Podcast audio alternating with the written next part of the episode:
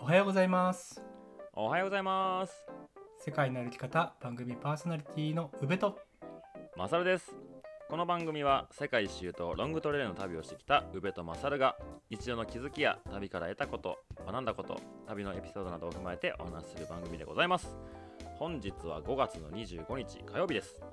はーいそうですねなので僕がお話しする日でございますはい。はい、で今回のテーマはですね「山頂で味わうと一味も二味も違うもの」っていうテーマで、えーお話ししていきたいと思いますはい、わかりました。はい、でまあ僕がこのテーマにした理由っていうのがかれこれあのん日本のアルプスっていうのかな、北アルプスとかうん南アルプスとか大きい山に、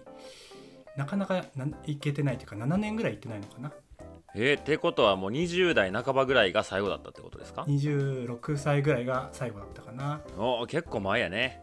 うん、なので、まあ、うんこういう話をしてるとまた今年あたりに行ってみようかなっていう気になると思ったので ちょっとこのテーマにさせてもらってああ、あのます自分自身がね。そうねそうそうそうう、んうんうんうん。はい、なので、まあ、せっかくなのでなんかベスト3みたいな山頂で味わうと、なんか違うなっていうものをベスト3っていうところで紹介していきたいと思うんですけどちょっとその前にマサルはどうですかそういうなはんあはあはかあ頑張って登った山で味わうとちょっと違うなっていう山頂ね僕もう本当にあの皆さんご存知の通り日本の山をまあ行ってないんでそのあー山頂でっていうイメージがないんですけどまあ山頂そうやな、まあ、コーヒーとか美味しいなって思うかなああそうだよねうんなんか寒いとこで飲むホットコーヒーとかなんか夏の暑い時に入れるアイスコーヒー的なやつとかはなんかまあ贅沢なコーヒータイムやなとは思ったりしてたかないいやーそうですねうん正解ですってあ正解 よかったよか正った解ですまあそういう話をしていきたいと思いますで、はいまあ僕の中でね第3位っていうのが、まあ、コーヒーと同じような感覚なんですけど、カップラーメンおーよく言うねあうんうんうんあ特に山頂で、あのー寒ければ寒いほどっていうのかな、うんうん、僕も富士山登山とかしたことあるんだけどそういうはいご来光とかは待ってる時にあったかくて、うんうまあ、ん塩気があるもの、うんっていうので、まあ、カップラーメンとか美味しく感じますねなんか麓でね、あのーまあ、会社とかでなんか棚とかにあるカップラーメンの、まあ、全く同じものなんだけど、ああそうですねうんね、うんお昼にサクッと食べるものと全く同じものなんだけど場所が変わるだけで、まあ、違うなっていうのがありますねちなみに何味ですかちなみにねうん僕は日清のカレー味がベストカでレすーね、カレーなんかなんかカレーカレーなんかななんかなんか日清のシーフードとかなイメージなんですけどね僕のイメージではいやーそうかまあ人それれぞれですね人それぞれですからねカレーかカレーかうんはいはいはいはいはいまあサクッとそんなところで第2位のところに行きたいと思います、はいじゃちょっと待ってくださいちょっと待ってください結構この3位のカップラーメンってかなり1位にランクインしてもおかしくないことですけど大丈夫ですか2位と1位いや大丈夫です大丈夫です大丈夫ですかまだまだはいわかりわかりましたはい僕あと1個ぐらいしかわかんないんですけどた本当ですか、はい、じゃあ、はお願いしますじゃ。あ第2位はい、第2位はですねはい。ビールのうまさいや、これ1位でしょ、これ。これこれ1位まあありだけどまあ2位なんですよ ねええ僕の中ではいはいはい、ビールね。ははいい、なんか思い出があるんですか。はいはいでまあ僕結構あのーまあ山頂山頂っていうかな山小屋とかで買うと高くなるので、うん、まあ麓のコンビニとかで買ってって上でまあ冷やせるものがあったら冷やしてとはい、かで飲むのが、はいはいはい。まあ僕の中のルーティンっていうか一般的なんですけどうん、ここで飲む生ビールだけはあのーやっぱ山頂じゃないと味わえなかったなっていうのがあるんですよ。うん、うん。僕ほうほのう、まあ、トップ・オブ・ビールっていうか、おはい、でそれをちょっとね紹介したいと思うんですけどうはい。あの北アルプスのうん。北は北穂高北穂高っていう山があって3100メートルのところがあうるんですけど、うんはいはいはい。まあ、北アルプスの中でも代表的な山の本当に真横にね山荘があるんですよ。はいはいはいはい。まあ、ちょっと調べてもらえればなんかそこの写真とかも出てくると思うんですけどうん、僕今見てますそこにね、今あ本当ですかでそこにテラスがあって、うんうん、である。目目の前にね槍ヶ岳っていう、まあ、北アルプスのシンボルの山があるんですけど、まあ、そういううのがん、大キレットっていうそこまで続くまあ、うんくなんていうんですか玄人がしか歩けないようなまあ、岩肌があるんですけど、うんうんまあ、それをその先に槍ヶ岳があるっていうシルエットなんですよね。へえでそこに山荘があるっていうことは、まあまあ食事もあったりとかうんうん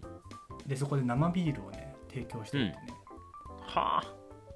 ここで飲むね生ビールがねまあうまいことっすよ。 そらそうやろないやこのテラスすごいねあー誰がどうやって建てたんでしょうっていいうやようほなんねてかなんでここやったんやろなっていうぐらいすげえとこに立ってるねいやそうよ。すげえうんでここではもう缶ビールはね最初からねうん持っていかずに、うんまあ生ビール、ま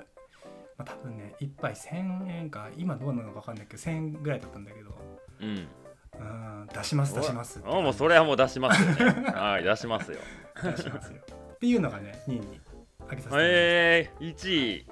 1位大丈夫かな、ます、は何い、が来るんでしょうではい1位はですね、はいまあ、なんといってもね、まあ、その北穂高っていうところもからもうそうなんだけど、うんまあ、朝焼けとか夕焼けとか、はいはい、本はい当、にそういう自然の美しさっていうんですかねあーそれが美味しいとはいあーそれがね食べ物だった思ってました僕そういうのもありなんで すねそういうのもねそういうのもありで行かせてもらはっていますはいはいはいはいで、ね、やっぱりなかなか麓でも僕地元が鋸南町っていうところで、まあ、うん夕日がすごく、ね富士山東京湾越しに富士山が見えて、まあ夕日が綺麗に沈むところなんですけどうんなんかそういうところでもふとね山から見たらもっとすごいんだろうなっていうか雲の動きとかもはいうはい刻はい一刻とねグラデーションがどんどんみるみる変わってくるんですよ。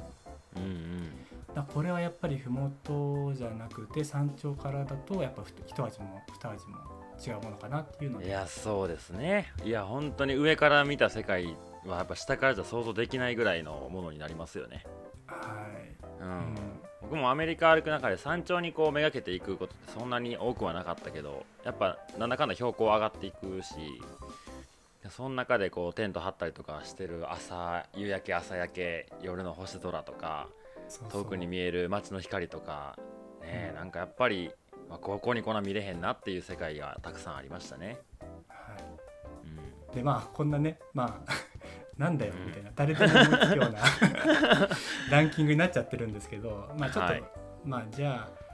まあ、ここでちょっと少し考えるっていうか思考を深掘りというかねあの、うんするとなんか同じものでもなんかうんそこでしか味わえないものってあるなって思うんですよさっきのカップラーメンのくだりもそうだけどうんうんなんかそういったなんだろうな、まあ、ビールにしても家で一人で飲むビールも、ね、山頂で飲むビールも全く同じものなのに、なんか全然全然違うようなうんものに移るわけじゃないですか、うんうん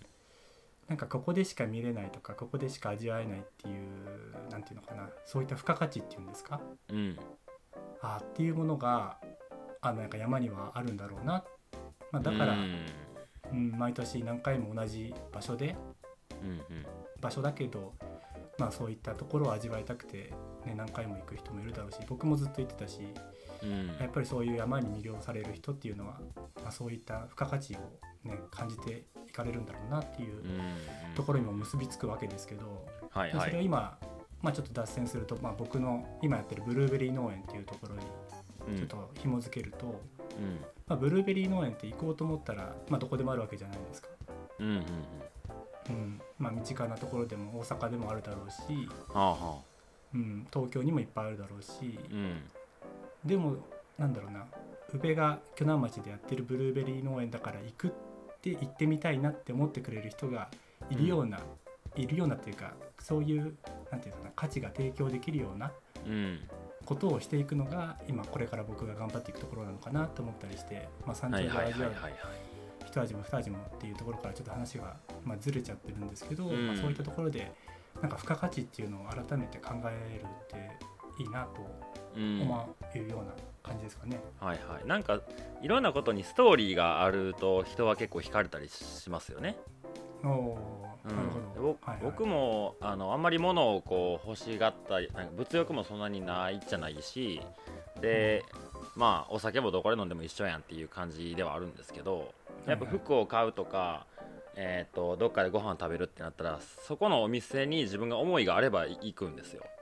ああそうですね僕はパタゴニアが結構好きやから、まあ、大体服買いたいなってほんまたまに思う時にパタゴニアにショップに行って、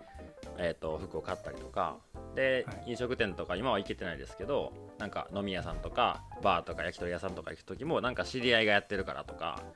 はいなんかそういうその人との自分のこうエピソードとかストーリーがあるからそこに行ってるってことがすごい多くてうんなんかそういうのがねあのブルーベリー農園とか僕が今後やっていこうとしてることとかにもなんかつながっていけたらなんかすいいよねいろんな人の流れもそうやしうんうん